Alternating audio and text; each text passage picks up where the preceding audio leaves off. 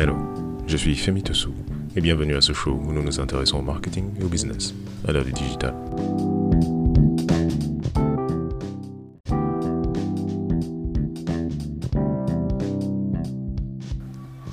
Si la recherche est la discipline qui permet de comprendre le monde, le design est la discipline qui permet de le façonner.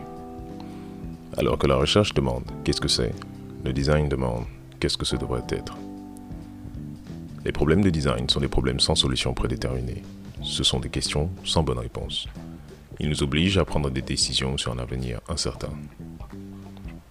Certains d'entre nous prospèrent dans l'incertitude. Certains d'entre nous sont allés à l'école pour ça.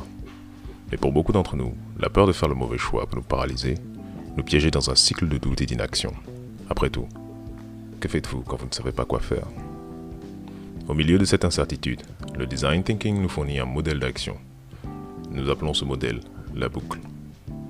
Un cycle continu d'observation, de réflexion et de fabrication. Elle nous pousse à comprendre le présent et à envisager l'avenir. Cela nous permet de tirer parti de nos réussites et d'apprendre de nos échecs en cours de route. Lorsqu'elle est prise à cœur, la boucle nous permet d'avancer malgré l'incertitude que l'avenir peut nous réserver.